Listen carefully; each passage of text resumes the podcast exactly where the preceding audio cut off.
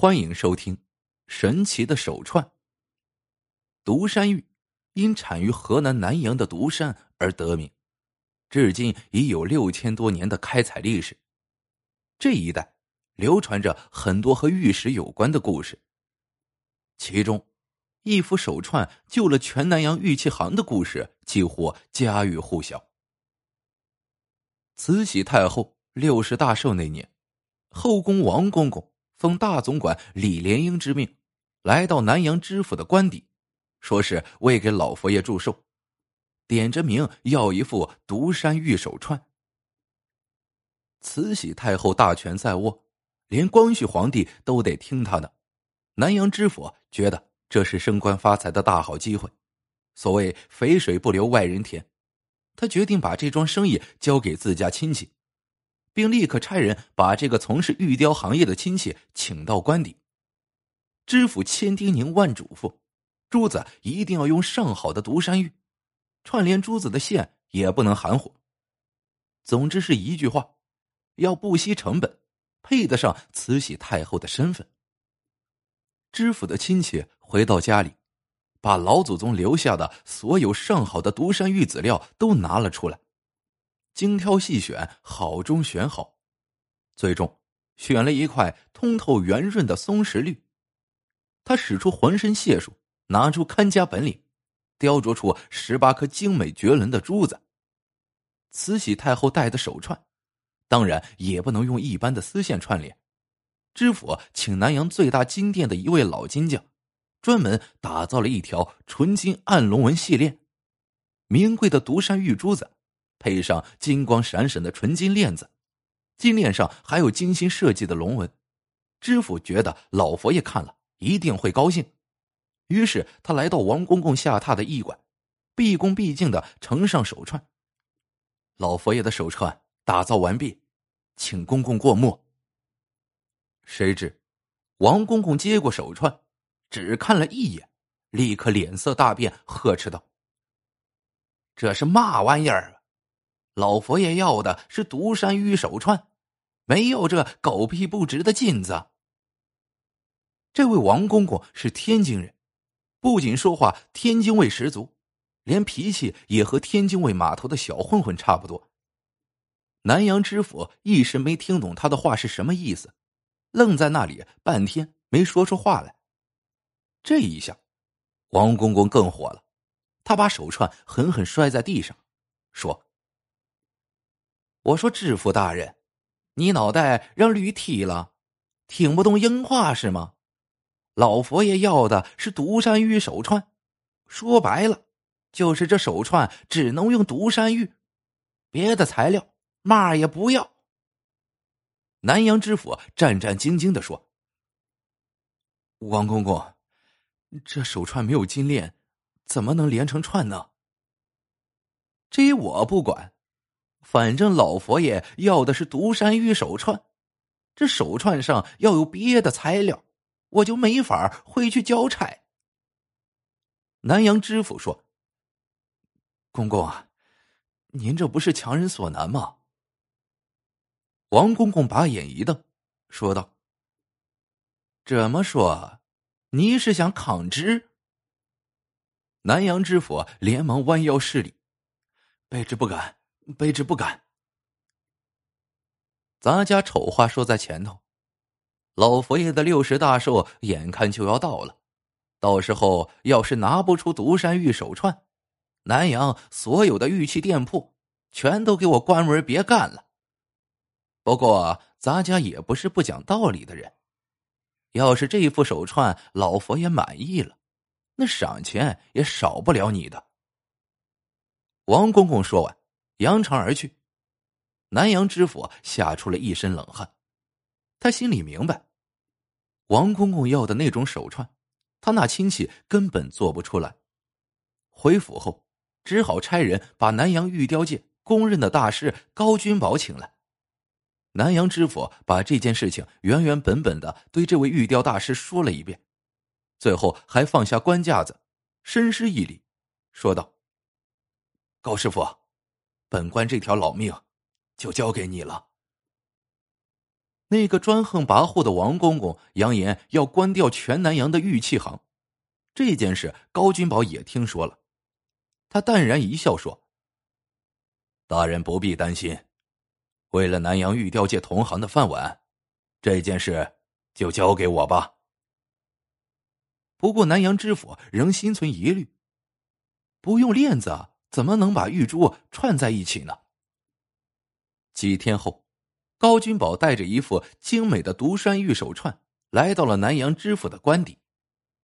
南阳知府一见手串，眼睛都直了，他翻来覆去的看着，嘴里不停的说：“巧夺天工，巧夺天工啊！”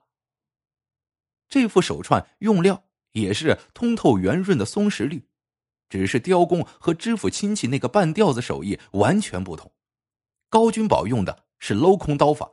整个手串用一块完整的独山玉雕刻而成，十八颗精美的玉珠，天衣无缝的串联在一起，浑然天成，刀法之高超令人叫绝。南阳知府派了一个心腹衙役，带着这副精致的手串，昼夜兼程的给王公公送去。接下来，他每天就美滋滋的等着衙役带回老佛爷的赏钱。这么好的一副手串。老佛爷看了，还不得美出鼻涕泡来？谁知十几天后，那个衙役一瘸一拐的回来了。他不但没带回老佛爷的赏钱，而且还被打断了一条腿。南阳知府惊讶的问：“这到底是怎么回事？这么精美绝伦的独山玉手串，老佛爷还不满意？”衙役哭哭啼啼的说。王公公对这副手串非常满意，他立刻就进宫交差了。老佛爷当时对这副手串也非常满意，他当时就要戴上。南阳知府急切的问：“那你怎么还挨打了呢？”衙役说：“慈禧太后手太胖了，手串有点小，她戴手串的时候一用力就把手串给撑断了。慈禧一怒之下，就让人打了王公公的板子。”王公公挨了打，就拿衙役出气。南阳知府立刻把高君宝找来，责怪道：“你怎么不把手串做大点呢？”高君宝解释说：“如果手串做大了，从老佛爷的手腕上滑下来，照样也得挨打。一般手串的珠子都是用丝线或者金线串在一起的，丝线和金线有弹性和韧性，容易戴上。”而这一副镂空手串，全部都是用独山玉雕刻而成，所以没有弹性。老佛爷在佩戴时把手串撑断也是难免的。南阳知府说：“你就别给我讲这些了，还是快想办法让老佛爷戴上手串吧。”高君宝沉思片刻，说道：“大人，这件事你只能找老佛爷最信任的。”李莲英大总管了。南阳知府把高君宝领进书房，两人关上门窗，在里边足足谈了半个时辰。高君宝离开时一再叮嘱：“大人，这事天知地知，你知我知，否则就是要被杀头的欺君之罪呀。”几天后。高君宝又重新雕琢了一副精美绝伦的镂空独山玉手串。南阳知府就按照两人商定的办法，亲自带着手串进京了。这一次，南阳知府不但没挨打，而且还得了足足五千两赏银。据说，慈禧太后六十大寿那天，手上就戴着那副镂空的独山玉手串。关于这副神奇手串的故事。很快就在南阳传开了。两次送去的都是高君宝亲手雕刻的独山玉镂空手串，结果怎么这么不同呢？一副手串保住了南阳所有玉器行从业人员的饭碗，人们纷纷登门向高君宝表示感谢。有人问起这副手串有何奥秘，高君宝始终笑而不答。一直到后来，军阀孙殿英。盗掘了清东慈禧太后的陵墓，这一件事才水落石出。孙殿英也是河南人，他对那副神奇手串的故事也有所耳闻。慈禧太后的棺椁被打开的瞬间，孙殿英一眼就看到，慈禧太后手上戴的就是那副传说中的独山玉手串。